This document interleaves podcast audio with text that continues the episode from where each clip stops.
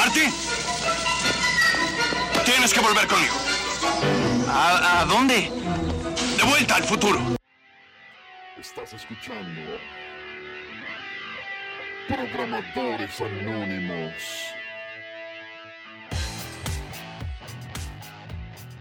Sean todas y todos bienvenidos a un capítulo más de la cuarta temporada de Programadores Anónimos. En esta oportunidad vamos a intentar volver al futuro y trataremos de responder a la pregunta, si tuviera que empezar a estudiar programación en el año 2022, es decir, en la fecha actual en donde estamos, ¿cómo lo haríamos?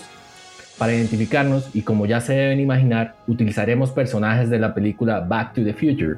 Denle la bienvenida a Jennifer Parker. Hola a todos, muchísimas gracias por invitarme. Eh, yo soy Jennifer Parker, tengo algo de experiencia en programación web durante varios años y también tengo algo de experiencia sobre educación, así que muy encantada de estar aquí en este programa, poder volver al pasado, estar a bordo del DeLorean y poder compartir contigo sobre qué haríamos en este caso. Como ya se pueden dar cuenta, quien les habla, el DeLorean. Arranquemos nuestra conversación un poco eh, compartiendo nuestra experiencia de cómo hicimos para aprender a programar, cómo nos embarcamos en esta industria. ¿Qué tienes por comentarnos, Jennifer? De mi lado, yo fui la persona que hizo las cosas de la forma más dura posible, que realmente es la forma que, generalmente menos recomiendo, pero también era porque en el, momento, en el tiempo en que yo empecé a programar y en el tiempo en que yo empecé a desarrollar, yo estaba ciega, yo no sabía qué había a mi alrededor, era simplemente yo contra mi máquina y no me quedaba más que realizar mis proyectos con lo que podía escuchar de internet, con lo que creía que era una buena solución y simplemente darme durísimo en la cabeza hasta que todo me funcionara.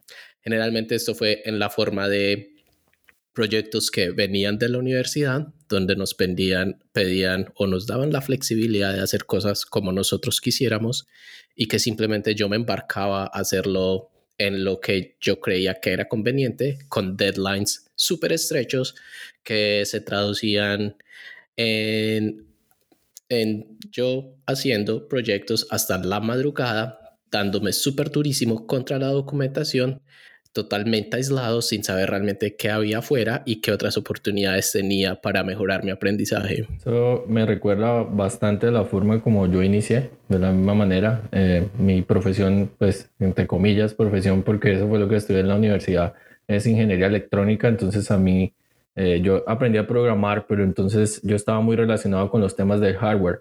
Entonces para mí era muy difícil que yo tenía que programar una línea de código y siempre tenía que entender qué era lo que estaba pasando dentro de esa función, incluso tratar de entender cómo interactuaba con el procesador, algo que es supremamente useless si estás haciendo una página web, ¿verdad? Sí, sin duda, sin duda también, también pasé por un problema, algo muy similar en el que quieres tener el control de todo, quieres saber qué es lo que hay detrás, quieres abrir el capó, ver qué es la magia de lo que realmente está sucediendo y terminabas en una madriguera de conejo gigante. Exactamente. Eh, entonces, moviéndonos un poco en el programa, eh, digamos que yo, yo pensaría, no sé, si te arrepientes, si crees que pudiste haber mejorado un poco la forma en cómo estudiaste, si crees que eso podría ser más fácil eh, porque digamos que en lo personal yo siempre digo, o sea, esa fue la forma que aprendí y de hecho es lo que me ha ayudado también a conseguir los cargos que yo tengo, digamos que a ser muy detallista en las implementaciones en eso. Pero tú consideras que pudiste haber hecho algo mejor o tal vez qué sería eso lo que pudieras haber hecho mejor? Sin duda, sin duda. Creo que si tuviera la oportunidad ahora eh, de volver al pasado, sería preguntar más qué hay afuera, preguntar más qué se está moviendo, preguntar más qué debería estudiar y preguntar realmente en el mercado qué es lo que están contractando, porque a la final lo que importa es eso, ¿cierto? Realmente la motivación, pienso que la gran mayoría de personas es qué tan fácil puedo entrar al mercado con la menor barrera y en la forma más rápida que me permita tener ciertos ingresos y poder seguir mejorando mi perfil profesional. En mi época también no era simplemente porque eh, no era simplemente porque no lo hice, porque no pregunté, sino que ahora pienso que es mucho más fácil por todo lo de Internet, ahora es mucho más transparente lo que sucede afuera, pero aún así creo que es, el mensaje es no enfrascarnos únicamente a lo que escuchamos de la universidad, ni mucho menos en las empresas, ni en el sector de la ciudad o del pueblo en el que vivimos. Y eso cobra bastante sentido. De hecho, eh, digamos, reafirmando un poco sobre lo que tú hablas, el tema de las comunidades eh, hubiera ayudado muchísimo. Eh, probablemente cuando estaba en, la universidad existían estos grupos de investigación que eran bastante enfocados en cómo computar más rápido y ese tipo de cosas, pero también estaban surgiendo iniciativas de, relacionadas con el mundo web, con el desarrollo de emprendimientos, con el desarrollo de productos rápidos, el MVP, todas esas palabras.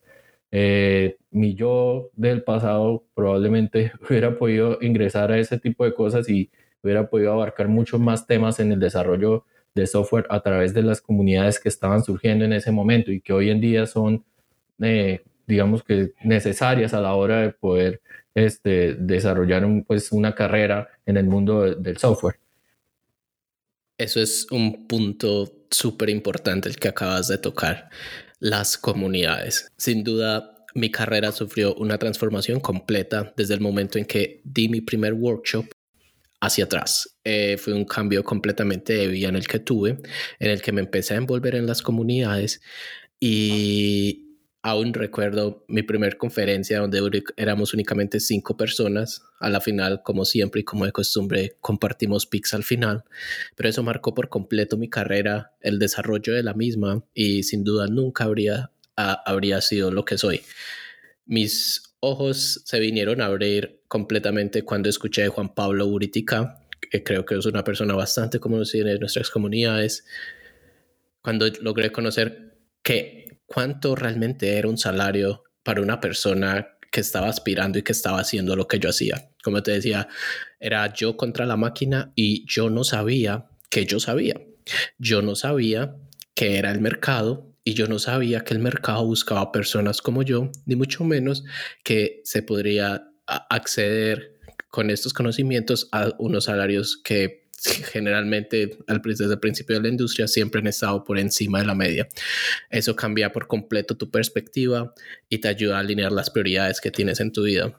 Sí, claro, total, totalmente. Es decir, todos los temas que uno encuentra, los salarios, eh, el estilo de vida que se pueden dar las personas que trabajan en software con el trabajo remoto, estar viajando, eh, mejor dicho, eh, todas esas cosas que le provee a uno estar en la industria lo hacen bastante atractivo para los demás. Entonces, por eso quisiera volver a la, a la digamos, pregunta inicial.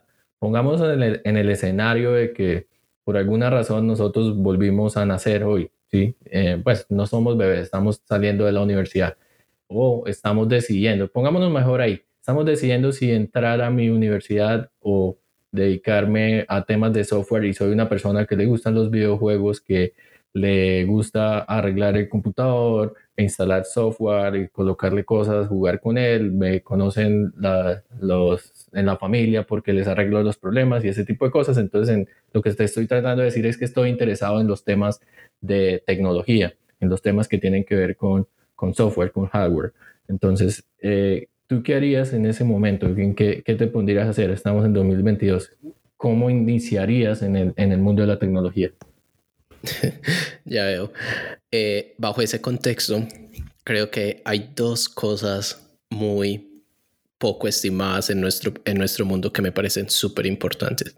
Primero que todo, yo no me canso de insistir que el lenguaje más importante que cualquier desarrollador pueda aprender es inglés.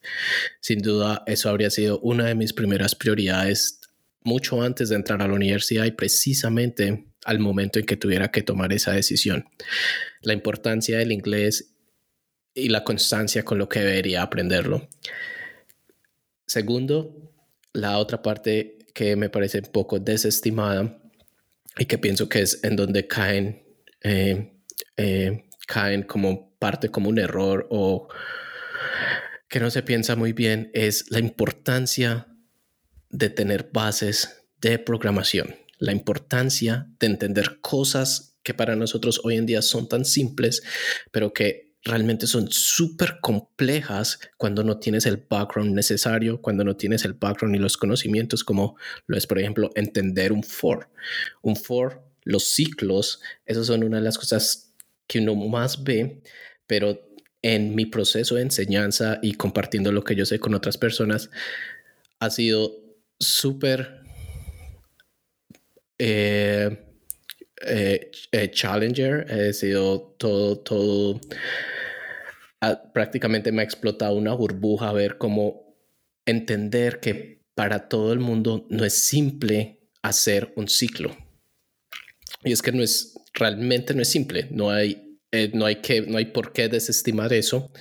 Y por tanto, por tanto, no debemos dejar pasar nuestra oportunidad para poder adquirir esas bases y realmente sembrar los fundamentos correctos para poder seguir en esta carrera con éxito.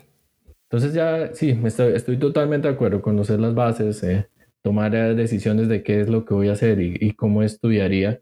Em, eh, interesante es el consejo de centrarnos en las bases, en especial el tema del inglés, porque em, una de las cosas que he aprendido yo con tiempo que ha pasado es que por alguna razón en Latinoamérica tenemos el afán de que todo tiene que ser ya, que terminamos el colegio, tenemos que entrar a la universidad y entre más rápido acabe la universidad y entre más joven sea a la hora de graduarme, pues voy a ser más exitoso.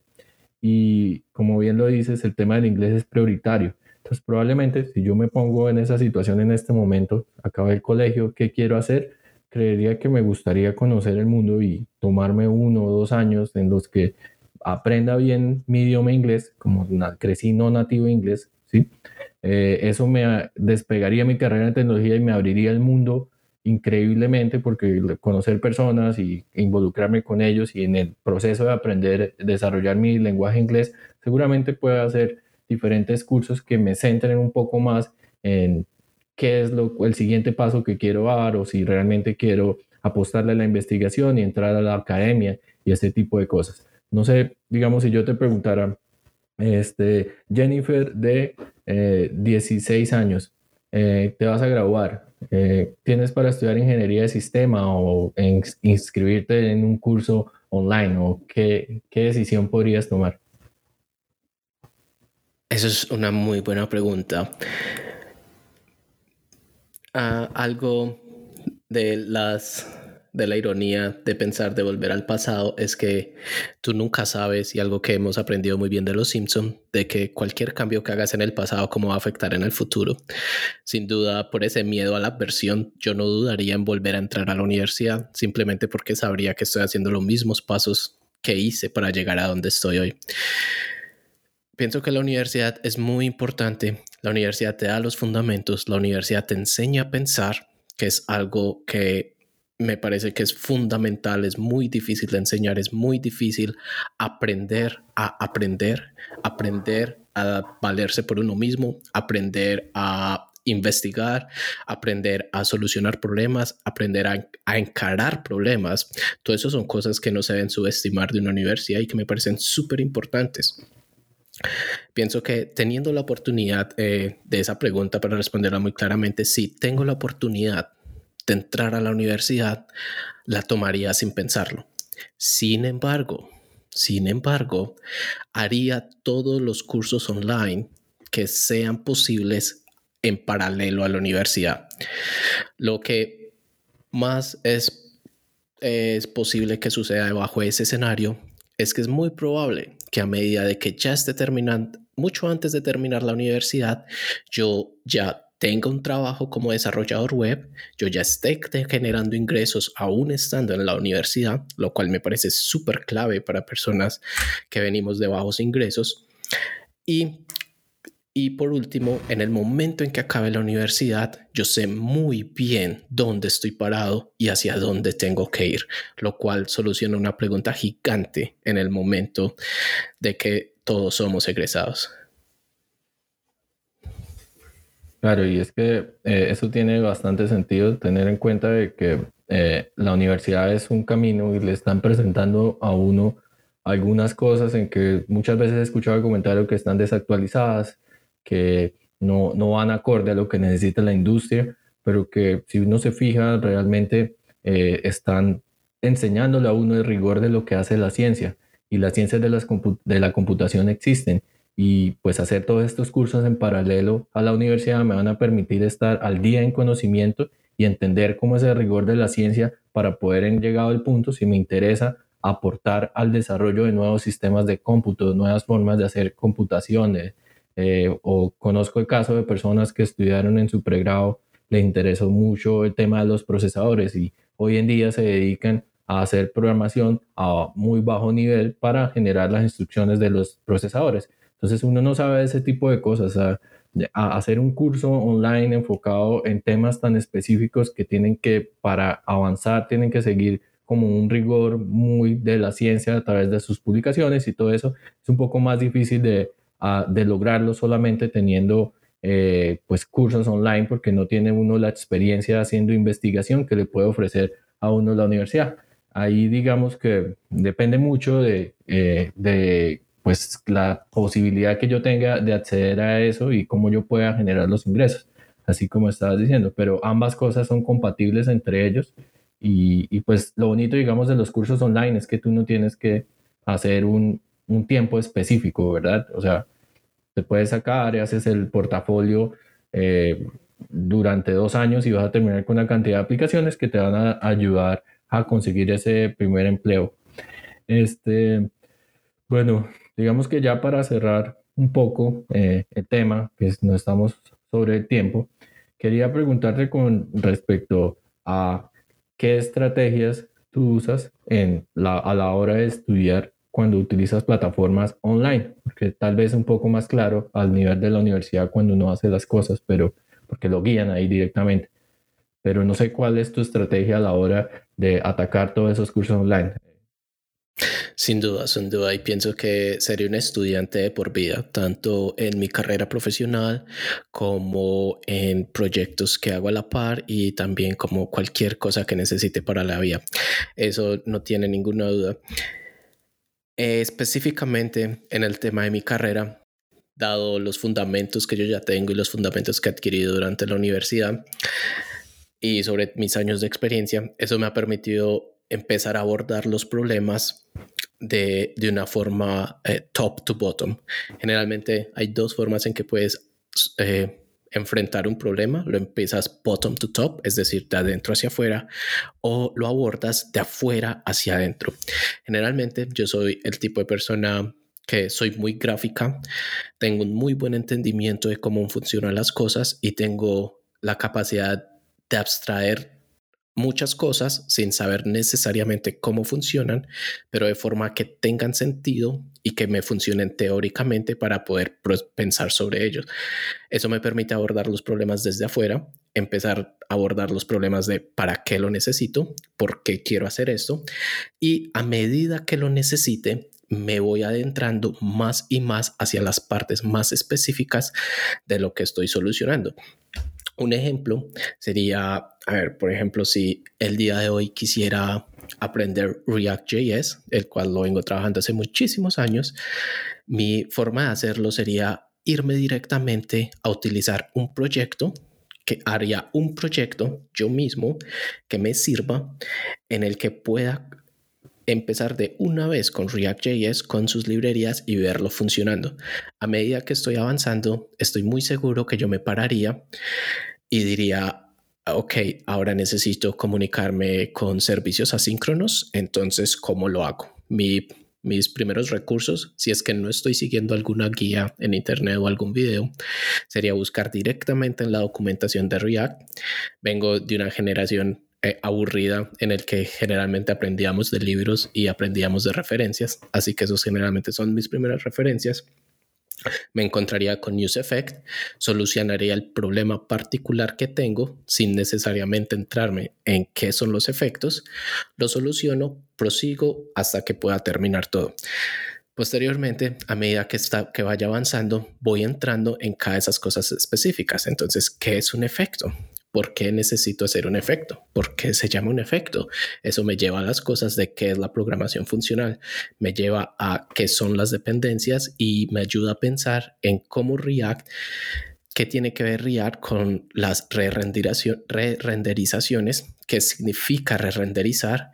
¿Por qué puede ser costoso? Porque muchas veces, el 90% de las veces, eso no importa para nada. Y así sucesivamente hasta que incrementalmente, primero me vuelvo práctico, soluciono un problema, pero a medida de que pasa el tiempo, me voy volviendo más y más experto en el tema, aprendiendo las cosas específicas. Perfecto, estoy bastante de acuerdo. Usamos una eh, metodología algo parecida. Digamos que este tema de caer en un rabbit hole es algo que hacemos bastante nosotros cuando empezamos a ahondar en los temas hasta que entendemos suficientemente algo y nos sentimos seguros de que esa es la instrucción correcta a la que, a, la que tenemos que ejecutar. Em, algo que yo llevo eh, adicional a lo que mencionas es tener un diario de las cosas que voy estudiando para acordarme qué fue lo que ya estudié y cuáles fueron las cosas que me llamaron la atención en ese momento, para que cuando tenga que volver a ese, ese punto y que se me olviden las cosas, porque como siempre pasa, se me olvida algo, tengo mis notas en mi diario de los cursos que ya estudié. Entonces tengo relacionado, este es el video en donde aprendí tal cosa y solucioné este problema. Entonces voy avanzando, hago toda la investigación de la misma manera como nos la presentas y adicional pues voy llevando mi diario, que es mi blog de notas en donde llevo, en este caso yo uso la herramienta Notion y tengo bien organizado porque mm, digamos que las notas que uno toma, eh, uno mismo las entiende y pues entenderse en su desorden le permite que uno en el futuro pueda resolver problemas este, más rápido. Entonces, ya para terminar, y como es costumbre en el programa Programadores Anónimos, tenemos este espacio en donde le damos a nuestros invitados, si ellos quieren, eh, que nos hablen un poco sobre ellos, hacer una conclusión final con respecto al tema que tratamos o si se sienten lo suficientemente cómodos, pues revelar su identidad para que cualquier persona que tenga una pregunta relacionada con el tema los puedan contactar. Entonces, pues por última vez, Jennifer, eh, tienes el micrófono abierto y pues si quieres revelarnos quién eres o darnos una conclusión final. Mi conclusión final y es algo que me encantaría decirte a ti que estás escuchando este podcast. Es que durante mi experiencia en estos años han venido muchas personas preguntándome sobre bootcamps en los que prometen que en tres meses te vas a volver un programador o una programadora y vas a acceder a salarios increíbles. Si bien lo último puede ser cierto, quiero invitarte a que realmente reflexiones sobre esto. Si nunca has tocado código, si no tienes idea de qué es HTML, de qué es CSS, de qué es JavaScript, si no sabes cómo programar, si no sabes cómo crear un ciclo o cómo hacer una función, ese camino es muy probable una receta para el fracaso y una receta para una frustración completa. Yo te quiero ver exitoso y exitosa. Es por eso que te invito a que tomes las cosas con calma, tomes las cosas de la manera que es y que hagas poco a poco, día a día, sin prisa, pero sin pausa. Programas cortos de tres meses en donde, en donde te prometen cosas gigantes, eso no es real. La programación es dura, la programación es frustrante y la programación toma años en hacerse profesional. Tómalo con calma, estoy seguro que lo lograrás. Muchísimas gracias. Esto fue todo por un capítulo más de Programadores Anónimos. Muchas gracias a todos por escucharnos, muchas gracias a nuestros invitados por su tiempo. Eh, buena ciencia a todos.